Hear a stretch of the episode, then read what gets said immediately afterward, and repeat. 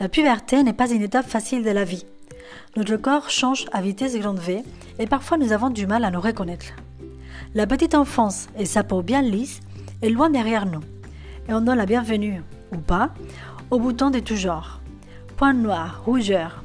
Et ensuite, il y a les seins qui vont pousser, les poils, les règles, l'éjaculation nocturne, bref, tout un attirail de nouveautés qui prend pas mal de place dans la tête des enfants.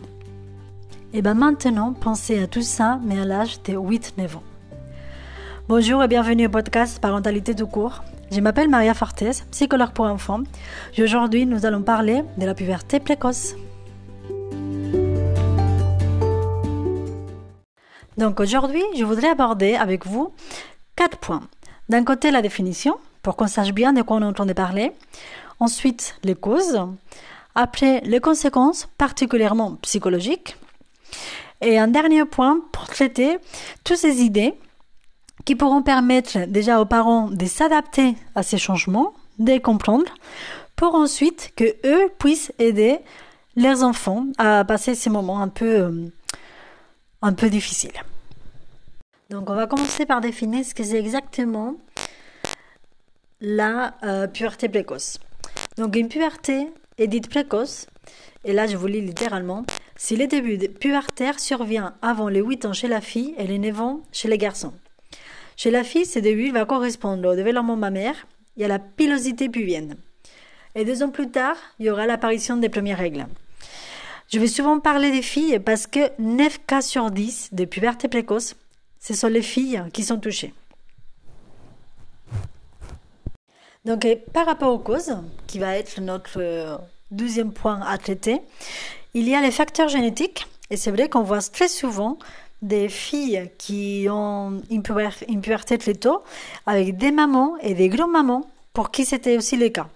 Ce qui fait, euh, le côté positif de ça, c'est que euh, la situation elle est beaucoup moins dramatique parce que euh, les mamans, bah, elles disent tout va bien finalement, il n'y a rien de conséquences graves. Donc ça facilite un petit peu le l'accompagnement de cet enfant. Et il y a aussi bah, des facteurs endocriniens et surtout des facteurs environnementaux. Que c'est finalement c'est ça les facteurs qui donnent les plus de fil à retordre aux scientifiques. Parce que d'un côté, il y a l'augmentation de l'obésité euh, due à un changement d'alimentation, mais en plus, il y a le fait qu'on est de plus en plus exposé à des composés chimiques qui vont provoquer un changement dans le système hormonal. Euh, à part ça, il faut aussi trois groupes d'enfants qui ont une sorte de, euh, comment on peut dire, bah, plus de probabilité d'avoir une, puberté précoce. Je ne vais pas rentrer dans les détails, mais juste pour que vous sachiez qu'il y a plus de, il y a une tendance un peu plus marquée chez les enfants qui sont adoptés, donc euh, dû au changement d'alimentation et surtout si c'est des enfants qui viennent des, des, pays où ils étaient en, il y avait des problèmes de nutrition. Donc il y a une puberté précoce. Chez les enfants adoptés chez les enfants qui ont été radiés, c'est-à-dire les enfants qui ont eu de la radiothérapie quand ils étaient petits, et également chez des enfants qui ont un retard, qui ont eu un retard de croissance intra-utérine. Et par rapport aux conséquences, euh, c'est ça là où j'y travaille le plus en tant que psychologue, euh, surtout les, les conséquences psychologiques. Mais avant de passer aux conséquences psychologiques, j'aimerais bien parler des conséquences physiques tout simplement. C'est-à-dire que quand on a euh, une puberté précoce, moi, je ne le savais pas hein, avant de, de, me pencher sur, cette question pour préparer le, préparer le podcast et poursuivre de certaines patientes que j'ai eues. Le risque, au niveau de la santé, c'est que l'enfant il fasse une, une poussée de croissance très tôt et que ça s'arrête très tôt également. Ce qui fait que ce sont des adultes qui restent avec une toute petite taille, enfin une toute petite taille, qui restent petites. Donc là, je pense que déjà, il y a un suivi psychologique que je, que je pourrais recommander parce que mine de rien, sauf pour des cas où c'est très clair euh, ou qu'il faut les faire au 100% ou pas du tout, normalement, les médecins donnent les choix aux parents. Est-ce que les parents, avec la compréhension de, l'enfant et l'accord de l'enfant, est-ce que euh, ils veulent entamer euh, ce traitement qui, reste un traitement hormonal avec des, des piqûres, et, et, qui est assez long? Donc, euh, il y a déjà un, choix à faire qui n'est pas anodin. Et pour moi, ça, il faut qu'il soit déjà accompagné. Qu'il soit accompagné, les parents, l'enfant, par rapport euh, au risque qu'il va avoir de soit garder une petite taille, soit... Euh, bah, après, ça reste des hormones. Hein, donc, il y a des personnes qui vont pas, qui vont préférer laisser la nature. Donc, voilà. Euh, il y a tout un moment déjà où, pour moi, il faut accompagner et les parents et l'enfant. Donc par rapport aux conséquences, j'aimerais bien aussi parler des deux types de conséquences. Les conséquences psychologiques qui vont avoir les parents et les enfants. Moi, ce que je vois chez les parents, la première conséquence, c'est paf, c'est la culpabilité.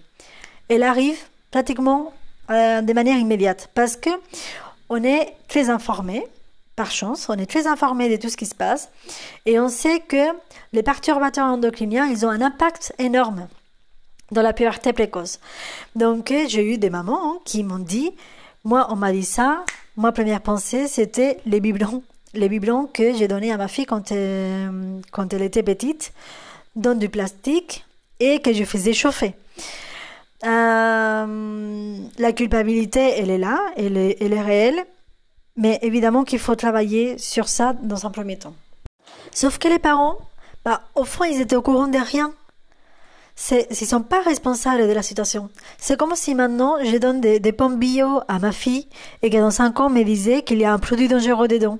Enfin, je veux dire, c'est pas aux parents de se sentir coupables. On peut pas se sentir coupable. Enfin, si, parce que c'est, c'est, c'est le cas. Mais on se sent coupable sur quelque chose sur laquelle on a, on pouvait pas, euh, on pouvait pas savoir. On pouvait pas euh, avoir une action là-dessus. Je veux dire, s'il y a quelqu'un là, c'est mon moment où je m'emporte. Mais s'il y a quelqu'un qui doit se sentir coupable, c'est la personne, parce que j'imagine qu'il y a bien une personne qui a décidé ça en France, qui a dit les bisphénols A, ah bah si, si, on va les mettre. Écoutez, euh, il y a toutes les, toutes les, enfin je veux dire, le bisphénol A, il a été interdit. Il a été interdit euh, il n'y a pas si longtemps que ça finalement, parce que je pense que c'était en 2011. Donc il a été interdit en 2011 dans toute l'Europe. Mais je vais dire, avant 2011, il y a eu des études, il y a eu euh, des chercheurs qui ont tiré la sonnette d'alarme, il y a eu des statistiques, on a vu euh, la fertilité, on a vu euh, la puberté, on a vu que ça change. Donc ça ne se fait pas du jour au lendemain. Donc je me dis, il n'y a pas quelqu'un qui, qui... Parce qu'il y a quelque chose qui s'appelle les principes de précaution on n'a pas besoin d'attendre, euh, je ne sais pas combien de nombres de morts ou des personnes malades ou des personnes avec de l'infertilité pour arrêter un produit. Pour moi, on devrait faire du moment qu'il y a des doutes par rapport à un produit, on l'arrête, on les met de côté, quitte à l'introduire plus tard. Mais si le doute est là, c'est peut-être pas pour rien. Donc la culpabilité des parents, euh, est-ce qu'ils auraient pu se renseigner plus? Est-ce qu'ils auraient pu faire autrement? Euh, Non. Et je pense que c'est aussi une preuve de, du manque de contrôle. Enfin, je veux dire, quand on, quand on élève un enfant, on ne contrôle pas tout. Donc c'est déjà un premier exemple de il y a des choses qui vont, qui vont arriver malgré nous et euh, pour lesquelles on n'a pas, pas pas du contrôle, on peut pas tout maîtriser. Et pour les filles, bah, les conséquences psychologiques, parce que finalement c'était ça qui, qui m'intéresse le plus. Euh, alors la, vraie conséquence, c'est ce sentiment de se sentir tout seul et de se sentir différent, parce que le décalage d'âge, il est tellement grand qu'elle va vivre des moments importants dans la vie complètement à côté des autres. Euh, les règles, elle va les avoir à un moment ou personne, ou presque personne de sa classe les a. Euh, donc c'est compliqué euh, d'échanger à propos de ça, d'échanger comment c'est sent. Euh, on va acheter un, un soutien-gorge à 8-9 ans. Bah, on, aime bien pouvoir partager ça avec les autres personnes, avec les autres enfants. Et c'est ce décalage qui, qui va être le plus, euh, les plus difficile à, à combler, en fait le fait que, l'enfant se sent tout seul dans ces moments de la vie aussi importants. Et euh, il y a aussi un autre petit détail parce que souvent quand on pense à la puberté, on va penser oui euh, les seins, les règles, c'est embêtant. Et, c'est souvent les, parents qui vont me parler des seins. Et moi je vais leur parler d'encore une autre dimension, que ce soit aux parents ou surtout je parle beaucoup aux enfants, c'est le désir sexuel. C'est-à-dire que le désir sexuel, il arrive avec la même hormone qui, fait la, qui fait qui, qui commence la pilosité. Si on se retrouve avec un enfant avec une puberté précoce à 8 ans et, euh, et que c'est à cet âge-là qui commence la pilosité pubienne, par exemple, eh bien, il faut savoir que le désir sexuel, il, il démarre en même temps. Et là, là, c'est difficile d'accompagner. Parce que l'enfant, euh, il comprend pas très bien ce qui se passe. Est-ce que, voilà, et, ça reste un enfant petit. Ça reste un enfant petit avec euh, la maturité d'un enfant de 8 ans et les hormones et le désir sexuel d'un enfant de 12-13 ans. Euh, donc pour moi, c'est une partie clé. Donc euh, je ne pense pas que ça soit quelque chose à, partager avec les parents. Si l'enfant il est, il est d'accord pour ça, pourquoi pas. Mais c'est aussi, on, on, entre autres, la raison pour laquelle je recommande que ces enfants soient suivis pour pouvoir avoir un lieu ou juste pouvoir déposer euh, ses désirs, qu'est-ce que je fais avec lui, euh, comment je peux les, traiter, qu'est-ce que c'est, est-ce que c'est normal ce qui m'arrive? Voilà, c'est surtout pour moi ce décalage. Euh, bon, il y a aussi effectivement avoir ces règles dans une classe de CO1, c'est trop tôt, CO1, CO2, mais ces désirs qui est à l'intérieur, que l'enfant ne comprend pas, qui ne peut pas partager, et, alors que ses camarades sont en train de jouer encore avec des jouets d'enfants de, de 8-9 ans. Euh, pour moi, il faut que ça soit accompagné par un adulte à l'extérieur, euh, autre que les parents. Et le dernier point, euh, on avait dit que c'était comment aider les parents pour que eux, après, puissent aider leurs enfants. Alors, c'est pas facile. Moi, euh, la première chose qui me vient en tête, ça serait de faire euh, comme des ponts. C'est-à-dire que nous, on se retrouve avec un enfant euh, de 8-9 ans qui, il y a toutes les hormones de, de l'adolescence qui sont déjà là, mais ça reste un enfant. Donc, ça reste avec la maturité d'un enfant.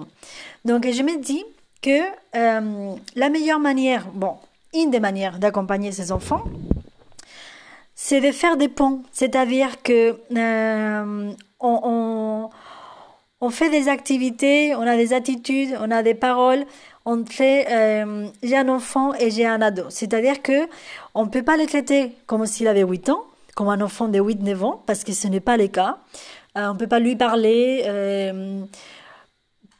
Euh, avec l'intention ou les désirs de les garder le plus bébés possible, parce que ce n'est pas le cas. Enfin, il faut que cet enfant puisse aussi s'exprimer avec euh, tous ces hormones qui sont derrière, qui vont avoir envie de tester les limites, d'aller euh, plus loin dans, les risques, de tester la famille, voilà.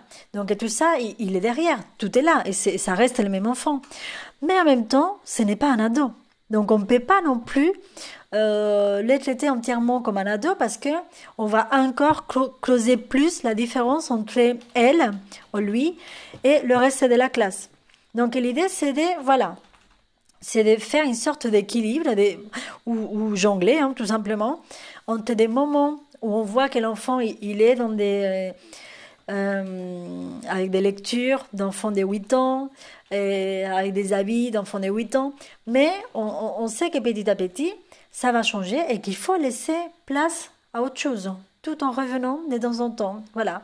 Donc pour moi, l'idée, c'est de faire des ponts entre ces deux, euh, ces deux aspects de ces mêmes enfants. Et quelque chose qui est très positif aussi, que ce soit le sujet de, euh, de la puberté précoce ou autre, euh, je répète souvent dans mon cabinet, c'est profiter de cette occasion pour partager avec l'enfant sa propre expérience. Comme je vous avais dit avant, souvent on trouve des enfants qui sont euh, pubères précocement dans des familles où il y a eu déjà des mamans qui, euh, des mamans ou des femmes, des mamans ou la grand-mère ou une tante qui a passé, qui est passé par la même situation. Donc pourquoi pas euh, utiliser ces, moments, ces partages, ces points en commun, surtout euh, avec des enfants qui vont s'éloigner de plus en plus des parents, qui vont vouloir se, se référencier beaucoup plus au groupe des, des amis qu'avec les parents. Pourquoi pas profiter de ces moments pour partager euh, ce que nous on a vécu, que ça soit bien ou pas. Enfin, je veux dire, c'est pas, si nous on l'a vécu de manière euh, un peu traumatisante pour des raisons diverses et variées, ça aussi, on peut le, partager avec notre enfant lui expliquer, bah, tiens, moi, je l'avais vécu hyper mal pour telle ou telle raison. Dans ma classe, il y avait cette histoire. Comment on peut faire pour éviter, pour éviter que ça t'arrive? Est-ce que tu penses que ça, que ça va t'arriver? Euh, voilà et faire que le sujet soit beaucoup plus à un point euh, d'union, voilà, quelque chose en commun, que, hum, que quelque chose qui nous sépare de plus en plus. Parce que l'enfant, il va avoir tendance à se séparer, mais parce que ça va être le côté ado qui va prendre de plus en plus le dessus et que, hum, voilà, il va, il va se séparer un peu. Donc, si on peut profiter de cette occasion, je pense que c'est une bonne manière aussi d'aider d'un côté l'enfant, qui va se sentir beaucoup moins seul, et aussi les parents qui vont avoir l'occasion d'avoir euh, une utilité à, cette, euh, à cet événement qu'ils ont eu dans, dans leur vie, qui, qui puisse servir à, à, l'enfant et à, continuer à l'élever. Donc euh, voilà, je pense que c'est utile pour tous les deux. D'une certaine manière, les parents aussi, il va faire une sorte de, de deuil, de, si c'était quelque chose de négatif, où euh, voilà, il va pouvoir faire quelque chose de cette expérience. Et voilà qu'on arrive à la fin de, euh, de, cet épisode sur la puberté précoce. Euh, avant de partir, comme toujours, je vous laisse avec la ressource du, jour, du sujet. Cette fois-ci, c'est le livre Puberté précoce qui a été écrit par Claire Bouvatier et Kathleen alors, Kathleen, je m'excuse par avance. Ça s'appelle Kathleen Pienkowski. Euh, voilà, ce sont les deux personnes qui ont, qui ont écrit ce livre. Alors, il est très scientifique. Euh, il y a plein, plein, plein d'études. Et euh, je le trouve très riche. C'est d'ailleurs toutes les, les données que j'ai que j'ai données par rapport aux chiffres, par rapport au, au pourcentage, tout ça, ça vient d'ici. Donc euh, voilà, si jamais, que, vous soyez professionnel ou que vous soyez parent, je pense que c'est un bon livre à, feuilleter quand même. Ça, vaut le coup. Euh, de mon côté, rien de plus. Euh, si ce n'est que j'ai oublié de dire dans les épisodes précédents qu'il y a un, un Instagram où on peut échanger beaucoup plus facilement que par ici. Ça s'appelle parentalité.tout.court. Euh, voilà, c'est beaucoup plus simple d'échanger, que ce soit par privé ou que ce soit euh, dans, sur, sur les commentaires. Donc voilà, vous serez les bienvenus avec euh, vos commentaires, vos témoignages, vos questions. voilà, je vous attends là pendant les 15 jours à venir et on se voit dans 15 jours avec un nouveau sujet. Je vous souhaite une bonne journée ou une bonne soirée et je vous dis à bientôt.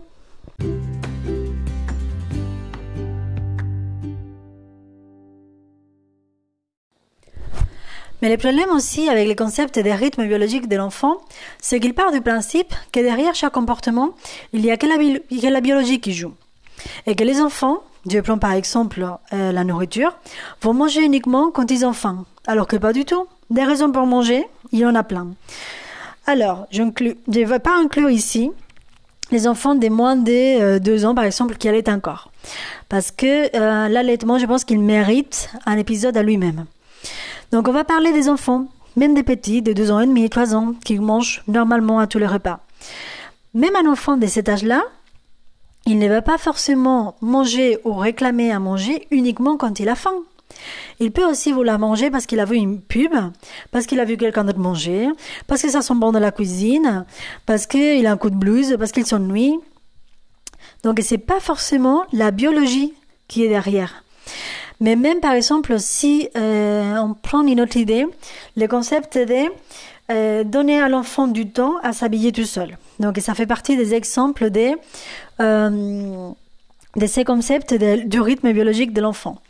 Un enfant qui s'habille tout seul, euh, qui a par exemple 4 ans et qui s'habille beaucoup plus lentement que nous, certes, on va lui donner du temps, mais il faut rester attentif parce qu'il peut aussi vouloir s'habiller beaucoup plus doucement que ce qu'il pourrait faire. Euh, parce que euh, il n'a pas envie d'aller euh, à l'école, parce que il s'est fâché avec vous pour une raison X, et que c'est aussi une manière de, de, de, de, vous le faire savoir. Donc c'est pas parce qu'il ne peut pas le faire plus vite, c'est parce qu'il ne veut pas. Donc les rythmes, quand on dit suivre les rythmes biologiques de l'enfant, c'est qu'on n'est pas toujours des, face à des raisons biologiques. Donc je pense que il y a aussi beaucoup la motivation qui a derrière l'émotion.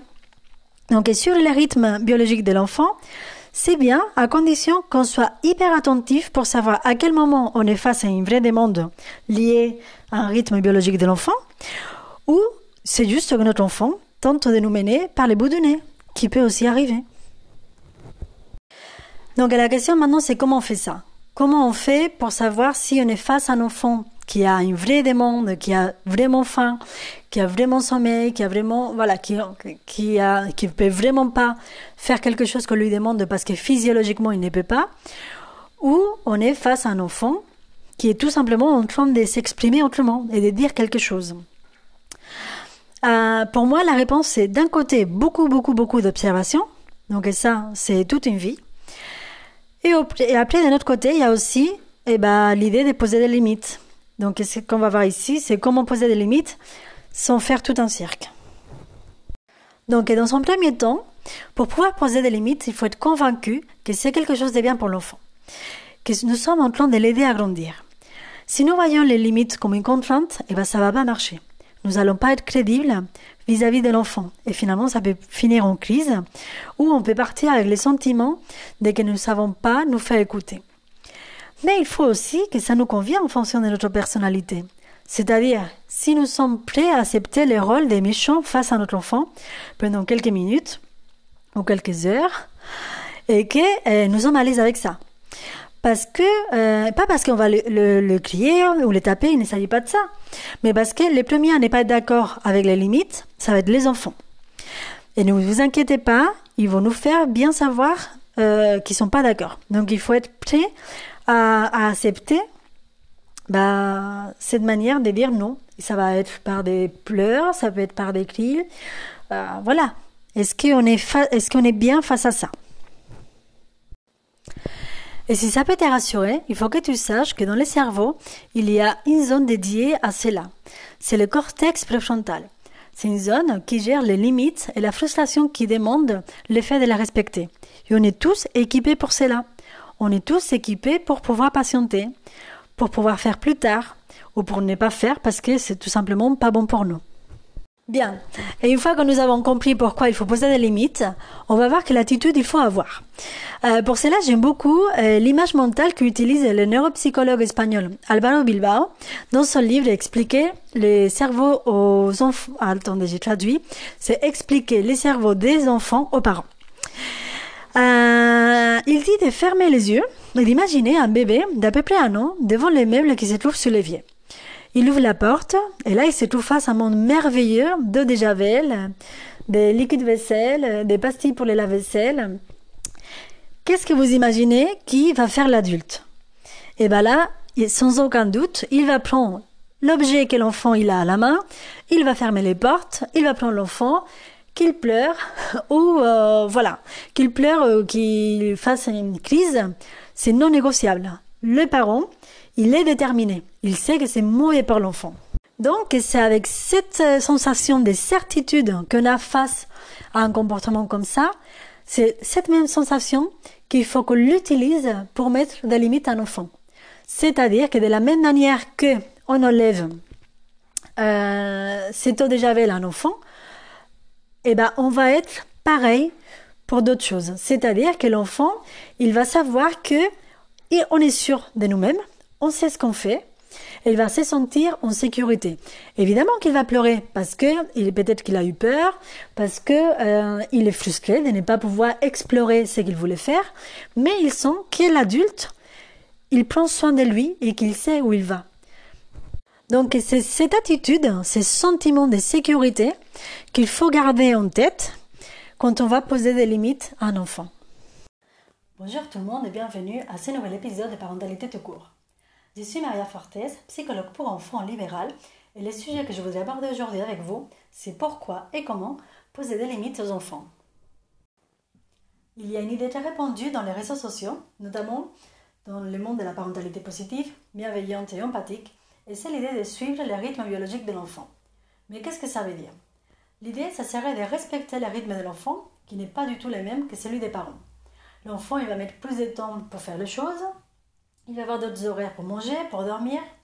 Donc l'idée, ça serait de donner à manger à l'enfant quand lui, il a faim, de le coucher quand lui, il a sommeil, et d'attendre sur les blessés pour qu'il fasse les choses à son rythme. L'idée sur papier est bonne, bien sûr, mais les parents vont très vite se confronter à des situations où ça ne sera pas possible. Et alors là, c'est bonjour la culpabilité.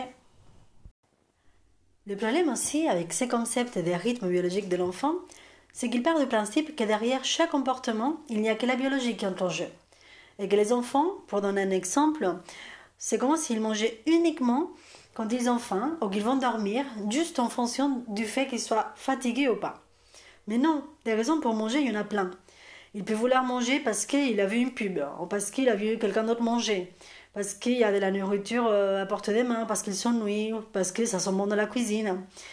Et même si on prend l'exemple de dormir, il se peut aussi qu'un enfant, il veuille ou pas dormir, surtout qu'il ne veuille pas dormir, pas parce qu'il n'est pas fatigué, mais simplement parce qu'il ne veut pas rater quelque chose. Donc la question qu'on se pose maintenant, c'est comment faire la différence entre une situation qui demande le respect d'un rythme différent ou autre. Par exemple, un enfant de 3-4 ans, évidemment, il va mettre plus de temps pour manger que nous. Et quand est-ce qu'on est passé à l'autre extrême et que là on se retrouve avec un petit bavard à table qui préfère papoter à manger et qui n'a pas compris qu'il ne vit pas dans un hôtel et qu'au bout d'un moment il va falloir passer à autre chose. Je ne sais pas, se brosser les dents, dormir, faire la sieste, une activité en fonction de chacun mais qu'on ne peut pas toute la famille tourner au rythme d'une seule personne. D'un côté, il va nous falloir beaucoup, beaucoup, beaucoup d'observation de notre enfant. Évidemment, on va voir les grandes lignes. Un enfant de 3-4 ans fait ci, un enfant de 6 ans, il est capable de faire ça. Mais les nôtres, quelle personne on a devant nous? Donc, beaucoup, beaucoup, beaucoup d'observation dans le quotidien pour identifier c'est quoi les signes de fatigue, les signes de faim. Mais d'un autre côté, il y a aussi la pose d'un cadre et c'est ça les sujets qu'on va voir aujourd'hui. Maintenant, je vais diviser les contenus en deux parties. Dans un premier temps, on va voir comment poser les limites et ensuite les différents types de limites qui existent. Pour pouvoir poser les limites, il faut déjà être convaincu que c'est quelque chose que c'est bien pour l'enfant et que nous sommes en train de l'aider à grandir. Si nous voyons les limites comme une contrainte, ça ne marchera pas. Je me souviens, il y a très longtemps, j'ai travaillé dans une crèche il y avait un couple de parents qui disaient qu'ils ne voulaient pas trop donner des limites à leur enfant parce qu'ils considéraient que la vie était très dure et que si l'enfant pouvait profiter de quelques années de liberté totale, eh ben que c'était déjà ça. Je comprends la bonne intention qu'il y a derrière, mais l'absence de limites c'est vécu comme une source d'angoisse pour l'enfant. Donc je, je recommande que chacun à son niveau et à son rythme, que les parents arrivent à mettre un cadre qui apportera de la sécurité à l'enfant. Et de toute manière, c'est ce que vous faites déjà n'importe quel enfant, il a déjà un minimum de cadres. Et si ça peut vous rassurer, en plus, sachez que dans le cerveau, il y a toute une zone dédiée à cela. C'est le cortex préfrontal. C'est la zone qui gère les limites et la frustration qui demande l'effet de la respecter. Donc on est équipé pour pouvoir supporter que non, on ne va pas tous les jours au manège, et pour pouvoir patienter jusqu'au lendemain si nos parents nous interdisent les portails à partir de 20h. On a tout ce qu'il faut dans la tête pour faire face à ça. Bien, une fois qu'on est arrivé ici, on se pose la question de comment faire finalement pour poser ces limites. Euh, il y a cette règle, d'accord? Moi, je pense qu'il y a cette règle qu'il faut suivre, mais euh, je comprends que c'est beaucoup. Donc, je pense que chaque personne, en fonction de ses priorités, euh, quelles règles sont les plus, les plus importantes. Et tant pis pour les autres. Hein. Donc, la première, ça serait placer les limites les plus tôt possible. C'est-à-dire, dès que nous voyons un comportement chez l'enfant que nous ne voulons pas qu'il garde, eh ben, on attaque tout de suite. On met un cadre et on dit si c'est possible ou pas. Ensuite, la deuxième, ça serait avant que cela arrive. Euh, si vous sentez que votre enfant va vous demander à manger euh, une demi-heure ou une heure plus tard, d'être passé à table parce qu'il n'a pas beaucoup mangé à table, on peut dire, écoute, j'ai bien vu que tu n'as pas beaucoup mangé, d'accord, c'est toi qui gères un petit peu ta faim, mais le prochain repas, c'est à 16h30 pour les goûter. Donc le cadre, il est déjà posé avant que, euh, que la crise arrive. La troisième, c'est à chaque fois que cela arrive. Ça, c'est évident, même si ce n'est pas toujours facile. Si nous décidons que les bains vont être avant le dîner, il faut que ça soit tous les jours comme ça. Sinon, l'enfant et nous, on va devenir, on va devenir chèvres. La quatrième, ça serait qu'il faut un accord entre les deux parents. Ça sert à rien que la mère autorise les desserts sans avoir mangé les repas si l'autre adulte dit le contraire.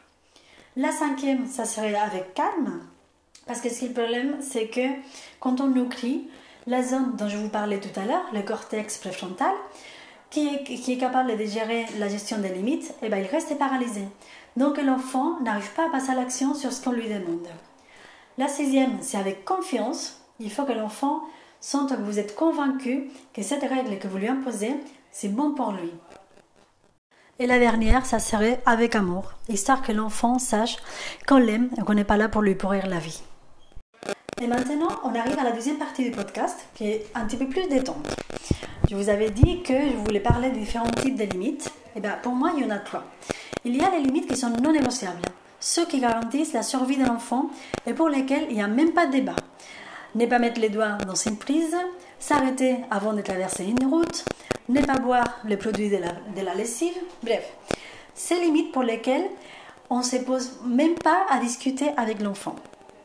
Ensuite, il y a euh, les limites qui sont importantes pour tout le monde. Par exemple, on ne ment pas, on ne dit pas des gros mots, on ne tape pas, mais pour lesquels il faut déjà commencer à accepter très rares exceptions selon les contextes. Par exemple, on dit à l'enfant qu'il ne tape pas, mais attention, il peut taper s'il a besoin de se défendre. Et après, il y a les limites qui sont un petit peu plus souples en fonction de chaque famille. Ce sont des limites que vous considérez importantes pour, pour les bien-être familial, mais qu'on peut relâcher quand on est euh, en week-end ou pendant les vacances, comme par exemple les heures de coucher, est-ce qu'on mange ou pas des bonbons. Le plus important, c'est que quand on fait une exception, eh ben, que tout le monde sache qu'on est en train de faire une exception. Ok, on va imaginer par exemple que vous êtes une famille où on ne mange pas de kebab dans le quotidien. Mais un jour, en rentrant des vacances, le frigo est vide et on se dit pourquoi pas. Euh, vous, ça vous dépanne. Et en plus, vous êtes en train de faire un apprentissage essentiel pour l'enfant. Lui apprendre que dans la vie, il faut être flexible, qu'on ne maîtrise pas tout et que de la même manière que c'est important de se laver les dents tous les soirs, bah, on peut très bien aller au lit un jour sans si euh, on décide à l'improviste de rester chez les grands-parents par exemple. Et pour l'enfant et pour son estime de soi, c'est très important que de temps en temps, soit lui qui gagne de la négociation et que vous cédiez à sa demande c'est le plaisir d'avoir gagné, entre guillemets. Vous imaginez un monde où on suit les règles au pied de la lettre et où aucune marge de manœuvre est autorisée? Ça serait invivable. Donc, cool ma poule, on donne un cadre, mais on relâche aussi quand il y a des imprévus, quand on est fatigué, tout moment que tout le monde sait que c'est une exception et qu'on est, est face évidemment à des exceptions. Ça fait du bien à tout le monde en commençant par nous. Eh bien, bah, cet épisode arrive à sa fin. Pour la ressource du jour, aujourd'hui, je vais vous recommander le livre de Caroline Goldman, File dans ta chambre. Et n'oubliez pas que vous pouvez aussi euh, avoir donné votre avis ou partager vos expériences sur Instagram dans les comptes Parentalité tout court podcast avec un point entre chaque mot. Je vous souhaite une bonne journée ou une bonne soirée et je vous dis à bientôt.